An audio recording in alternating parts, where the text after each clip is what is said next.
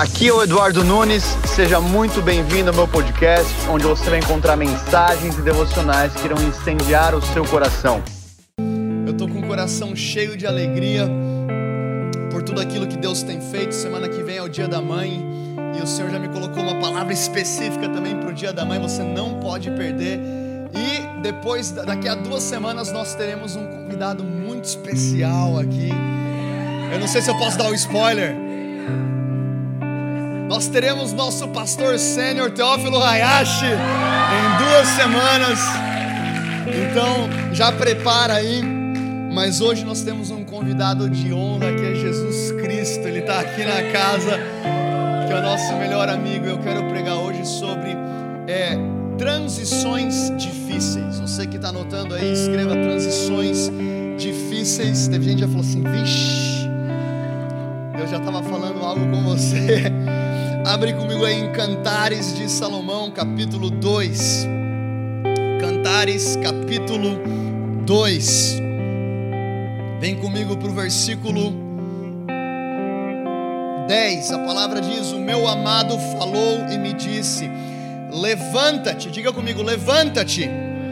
Levanta-te, meu amor, formosa minha, e vem porque eis que passou o inverno, a chuva cessou e se foi, as flores aparecem na terra, o tempo de cantar dos pássaros chega e a voz da rola ouve-se em nossa terra. A figueira já deu seus figos verdes e as videiras com as suas uvas macias exalam um bom aroma. Levanta-te, meu amor, formosa minha, e vem. Diga comigo, aleluia.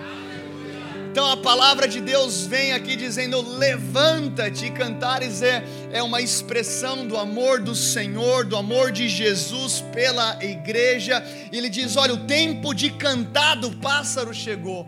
Existe uma mudança de temporada, existe uma mudança de estação, é chegada a primavera, e eu creio que nós estamos entrando em um novo tempo. Sabe, só o fato de entrar aqui no culto hoje e ver tanta gente sem máscara Nada contra, se você está com máscara, pode ficar com máscara, usa o que for mais confortável para você, não tem a ver com isso, mas tem a ver com uma nova temporada, tem a ver com um novo tempo, tem a ver com uma nova estação. Mas o mais difícil muitas vezes, meu irmão, é abrir mão da estação antiga para que eu e você possamos viver o novo de Deus. A verdade é que a gente Ora muitas vezes, Deus, eu quero o novo, Deus, eu quero o melhor, Deus, eu quero a tua vontade, mas a minha pergunta para você é: você está disposto a abrir mão do inverno para viver a primavera? Porque você não consegue encaixar na mesma estação duas temporadas diferentes. E o maior problema como para nós como igreja é tentar encaixar na mesma temporada duas estações. E eu tô aqui para falar para você que o inverno e a primavera não podem coexistir. Você não pode esperar o canto do pássaro se você não tiver disposto, disponível a abrir mão do antigo, abrir mão do velho, abrir mão do odre antigo. Sabe, a palavra de Deus, é, é, enquanto Jesus ele está ali discipulando, falando com seus discípulos, chegam os discípulos de João Batista, lá em Mateus capítulo 9, a palavra diz no versículo 14: Então os discípulos de João vieram a perguntar-lhe, por que nós os e os fariseus jejuamos? Mas os teus discípulos não. E Jesus respondeu: Como podem os convidados do noivo ficar de luto enquanto o noivo está com eles? Virão dias que, quando o noivo lhes será tirado, então jejuarão. E ninguém põe remendo de pano novo em, roupa velha, pois o remendo forçará a roupa, tornando pior o rasgo. E ninguém põe vinho novo em vasilhas de couro velha. E se o fizer, as vasilhas se rebentarão, e o vinho se derramará, e as vasilhas se estragarão. Pelo contrário, põe-se vinho novo. Diga comigo, vinho novo. Se você tem expectativa para receber o vinho novo do Senhor essa manhã, diga amém. Põe-se vinho novo em vasilhas de couro novas ou em odres novos, e ambos se conservam. O que o Senhor está falando é: não pode ser derramada uma nova essência num método antigo. Não pode ser derramado algo novo de Deus, uma nova temporada, um vinho novo, em, em de repente um protocolo, em uma metodologia, em um sistema. E muitas vezes nós estamos tão apegados a métodos, tão apegados ao sistema, tão apegados ao odre, que o Senhor fala assim: filho, eu quero trazer algo tão novo sobre você, eu quero trazer algo tão novo sobre a sua casa. Filho, tem uma primavera a chegar, tem um tempo novo, mas você não abre mão desse odre antigo, você não abre mão daquilo, e às vezes o odre aqui, Jesus não está fazendo separação de pecado e aquilo que é santo, porque os discípulos de João eram discípulos verdadeiros de João Batista, eram pessoas que participavam do mover de arrependimento promovido por João, mas eles não conseguiam compreender, Jesus, como que os seus discípulos não jejuam, nós jejuamos, até os fariseus jejuam, mas os seus discípulos não, e Jesus fala: olha, eles estão com o noivo, vai chegar o momento que o noivo será tirado, então eles jejuarão. Vocês não percebem que existe um vinho novo descendo do céu porque estão presos a João Batista. Você consegue entender, meu irmão, que o maior inimigo do novo de Deus para a tua primavera é uma mente presa naquilo que Deus já fez? Às vezes a gente pensa que é só pecado. Não, não é só pecado. Pecado é um grande problema que Jesus resolveu na cruz e nós precisamos nos arrepender e receber o perdão, mas também precisamos de um odre novo para poder receber o vinho novo do Espírito Santo. E sabe, uma das coisas que o Senhor tem falado comigo sobre essa nova temporada é que nós precisamos mudar o modus operandi. O modus operandi natural do homem é buscar por aquilo que é confortável. Você vai procurar um lugar de conforto. Você vai procurar um lugar. Ah, aqui está tranquilo. Aqui não é tão necessário um passo de fé. Aqui não é não, tão necessário. Talvez eu vou ficar mesmo nessa casa, porque se eu vou para aquela casa que o Senhor está colocando no meu coração, eu preciso de um passo de fé. Mas eu vou ficar aqui nesse lugar antigo, porque esse lugar antigo é mais seguro. E as mesmas barreiras que você constrói para te proteger do novo de Deus são as barreiras que te impedem de viver o teu milagre. Eita! Bom dia, Zion Lisboa. As mesmas barreiras que a gente constrói para manter uma vida confortável são as barreiras que te impedem de viver o teu milagre. Para você viver o melhor de Deus sobre a tua vida, terá que se acostumar com transições. Alguém diga transições. Talvez seja uma transição de, de morada, talvez seja uma transição de emprego, talvez seja uma transição de cidade, talvez seja uma transição de relacionamento. Eu não sei qual é a transição que o Senhor está a falar para você essa manhã, mas se você quer viver o melhor de Deus para a sua vida, é melhor, é melhor você se acostumar a abrir mão do antigo e partir para cima do novo. Abraão, sai da tua terra, sai da tua parentela e vai para um lugar que eu te mostrarei. Às vezes você não vai saber para onde que você tem que ir, você só vai saber onde você não deve ficar. Tem gente que está querendo, eu preciso, não, eu, eu, eu vou encontrar uma mulher melhor, mas enquanto eu não encontro uma mulher melhor, eu mantenho esse relacionamento aqui nesse namoro. Meu irmão, isso vai te dar um problema. Isso vai te dar um problema. Eu não vou entrar isso aqui é assunto para o Vox. Eu só estou reiterando o que foi falado no Vox. Eu quero falar de algumas transições difíceis. Vocês estão preparados essa manhã? Se você está preparado, diga eu estou preparado. Se você não está preparado, ainda tem 30 segundos para você levantar e ir embora. Eu vou ficar de olho fechado, eu não vou nem saber quem é você. A primeira transição que eu quero falar é a transição de Josué. Josué capítulo 1. Versículo 1. Então após a morte de Moisés, o servo do Senhor, sucedeu que o Senhor falou com Josué, filho de Num, ministro de Moisés, dizendo: Moisés, o meu servo, está morto. Diga comigo: Moisés morreu.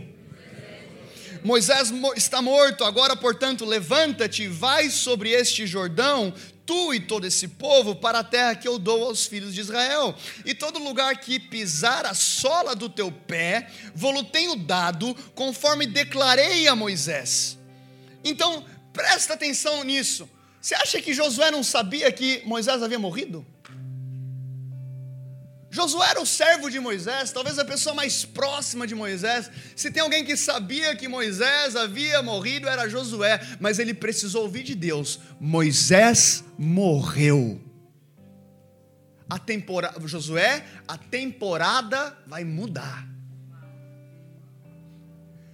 Josué não tem mais a ver com Moisés, Moisés já não é mais o líder, tem uma transição chegando sobre Israel. Você precisa ouvir do céu, Josué. Moisés morreu, acabou.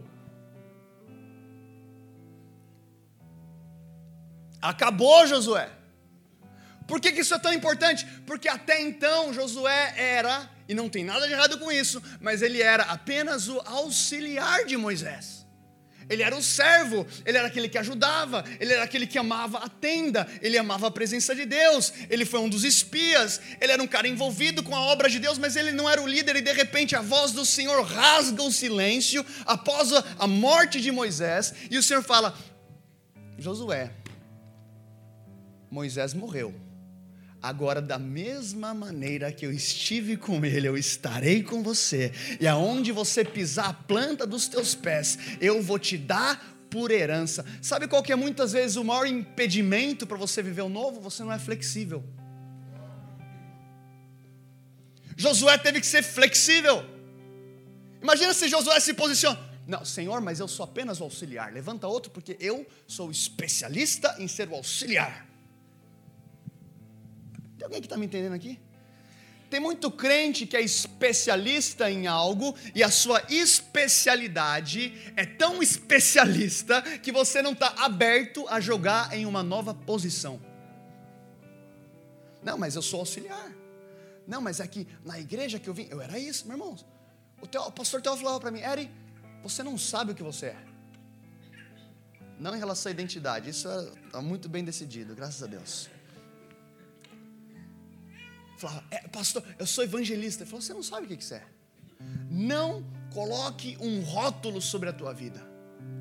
Josué teve que ser flexível. Josué teve que ser é, é, é, é apto a ser trabalhado pelo Senhor. O Senhor é, quebra o silêncio, dizendo: Olha, Moisés morreu, mas Josué, eu vou te levantar.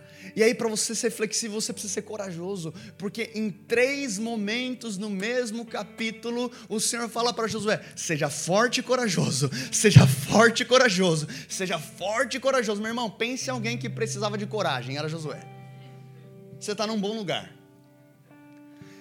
Se Josué teve que ouvir três vezes de Deus que ele tinha que ser corajoso, você está tranquilo. Sabe por quê? Porque você não consegue viver o novo de Deus se você não tiver coragem. Tem alguém comigo aqui essa manhã? Você não consegue viver o novo de Deus se você não estiver preparado a tomar decisões que são difíceis e você tiver que encarar a realidade. Josué teve que encarar a realidade. Moisés morreu, acabou. Não adianta ficar chorando pelo leite derramado. Eu preciso encarar a realidade que Moisés morreu. Eu preciso encarar a dura realidade que um líder foi levado. Mas agora eu vou me posicionar, porque da mesma maneira como o Senhor esteve com ele, ele estará comigo. Eu serei forte, eu serei corajoso. Você não vive o novo de Deus sem coragem. E Deus está liberando uma coragem para alguém aqui essa manhã. Sabe outra transição difícil? Vem comigo aqui para 1 Samuel capítulo 16.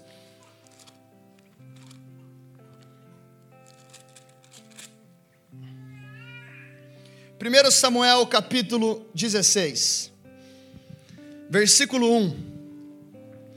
E o Senhor disse a Samuel: Por quanto tempo lamentarás por Saul, ao veres que eu rejeitei eu rejeitei o seu reinado sobre Israel, enche o teu chifre de azeite e vai, e eu te enviarei a Gesel Belemita, pois providenciarei um rei para mim dentre os seus filhos. E Samuel disse: Como poderei ir? Se Saul ouvir isso, ele me matará. E o Senhor disse: Toma contigo uma novilha e diz: Vim para sacrificar ao Senhor. E chama Jessé para o sacrifício, e te mostrarei o que haverás de fazer, e tu ungirás para mim aquele que eu te indicar. Sabe qual que é outro ponto que te impede a viver a nova temporada? Uma outra transição difícil que eu e você precisamos encarar? As dores da temporada antiga. Aqui então, nós vemos que Samuel foi o profeta que ungiu Saul. E, e Samuel ele ouve do Senhor que Saul deveria ser o rei.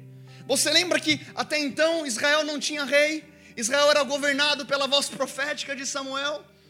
E aí de repente o povo começa a clamar por um rei, e aí Samuel entra numa crise, e o Senhor tem que amenizar o coração de Samuel, falando: Samuel, não, eles não estão, eles não rejeitaram você, eles me rejeitaram. Eles estão clamando por um rei porque eles não querem ser direcionados pela voz profética. Eles me rejeitaram. Agora, vai ungir Saul.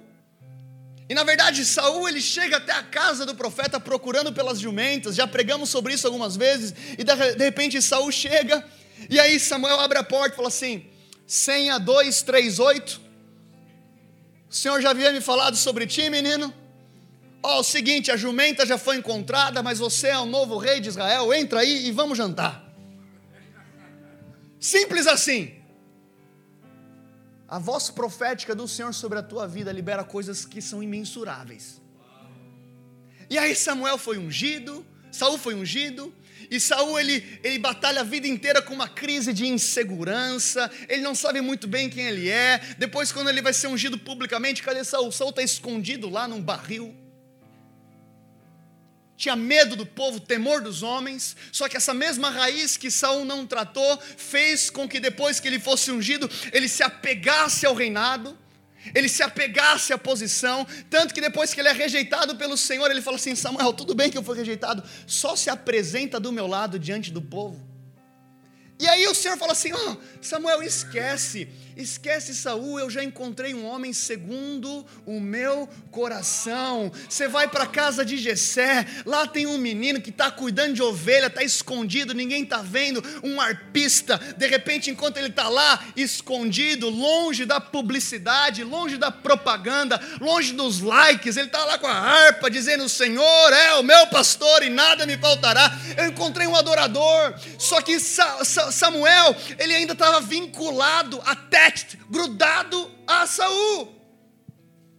Você não consegue viver o novo de Deus se você não estiver disposto a romper laços de alma. E aí a voz do Senhor vem para Samuel dizendo: Samuel, olha, até quando você vai se entristecer por causa de Saul? Eu o rejeitei. Deixa eu falar algo para você, não tente aceitar algo que Deus rejeitou. Não Tente aceitar algo que Deus já rejeitou. E a palavra aqui que eu trago para você é: esteja disposto a abrir mão de relacionamentos para você caminhar para o propósito de Deus na sua vida.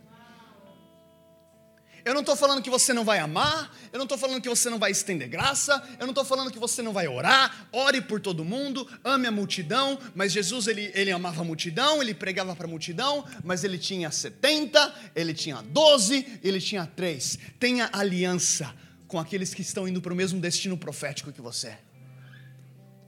Tem gente que não cabe no teu carro. Você está querendo colocar no teu carro que horas são?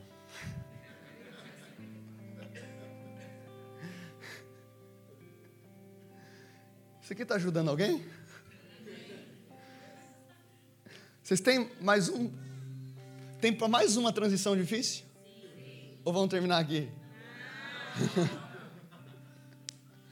A primeira transição, seja flexível. Não fique pego à tua, à tua, à tua função. Tem gente que está tão apegada à tua função que você confunde a sua identidade com aquilo que você faz. Por isso que Paulo começa as epístolas dizendo: Eu sou Paulo, o apóstolo. Ele não fala apóstolo Paulo, sabe por quê? Porque a sua identidade é mais importante do que aquilo que você faz. Você não é o que você faz. A nossa geração pegou isso errado. O que, que você é? Ah, eu sou um engenheiro, eu sou um arquiteto. Você não é isso, cara. Isso é o que você faz. Essa não é a sua identidade. Você não nasceu engenheiro. Você não nasceu arquiteto. Você não nasceu pastor. Você não nasceu líder de louvor. Você é filho, você é amado, você, você, tem um nome, ele, ele te conhece pelo nome. O mesmo Deus que chama cada estrela pelo nome conhece o teu nome. Você tem uma identidade que não tem nada a ver com aquilo que você faz. Seja flexível. A segunda é let it go. Samuel, let it go. Até quando você vai ficar triste com algo que eu rejeitei? Let it go. Para de ficar forçando a barra, para de ficar insistindo. Tem uma nova temporada. Você está tão preso a Saul que você não consegue ver Davi. Tem gente que está tão apegado a Saul que Deus fala assim: Eu até queria te levar para Davi, mas você não consegue abrir mão desse cara que eu rejeitei. Pode falar isso no Vox também, Paulão. E a terceira transição. Abra comigo em Isaías capítulo 6. E a banda pode vir aqui comigo. Isaías capítulo 6.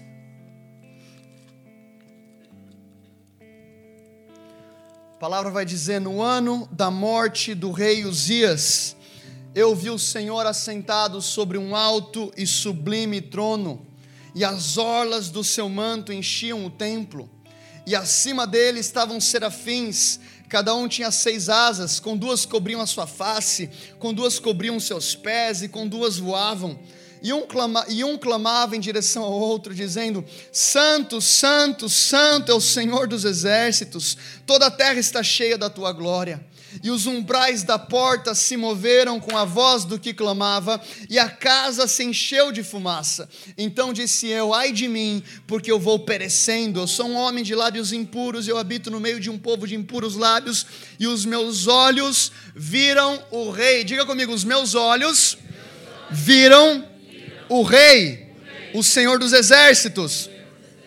Então voam dos serafins em minha direção, trazendo uma brasa viva em sua mão, a qual ele tinha tirado do altar com uma tenaz, e ele encostou na minha boca e disse: Veja, isso tocou os seus lábios, a sua iniquidade foi removida e o teu pecado foi purificado. E eu também ouvi a voz do Senhor dizendo: A quem enviarei? Quem há de ir por nós? Então ele me disse: é, Então disse eu: Aqui eu estou, envia-me a mim.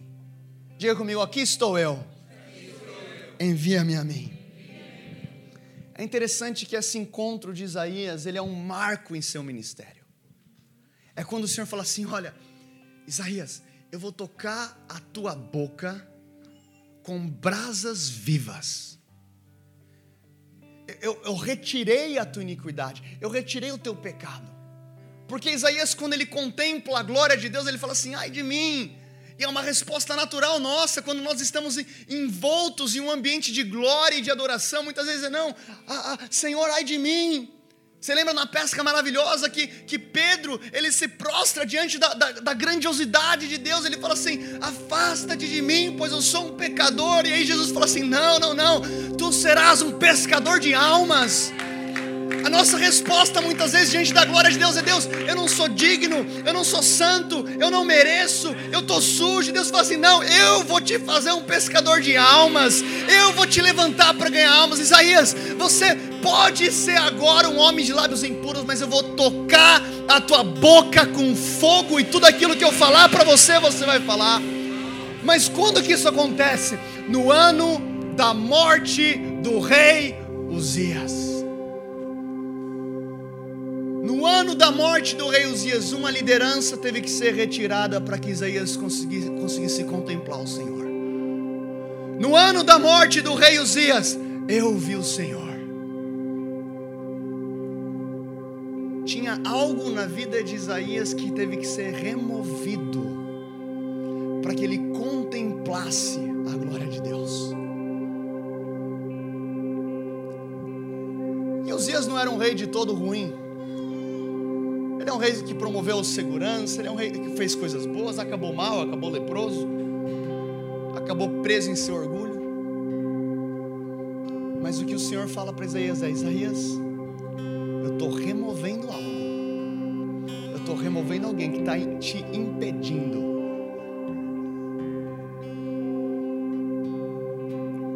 Tem um novo sobre a tua vida hoje. A pergunta é: você está disposto a ser flexível. Você está disposto a abandonar as dores do passado e quebrar os vínculos que precisam ser quebrados? Você está disposto a ter o Senhor como primeiro, a ter o Senhor como aquele que é o único? No ano da morte do rei Uzias, eu vi o Senhor. Fica de pé onde você está.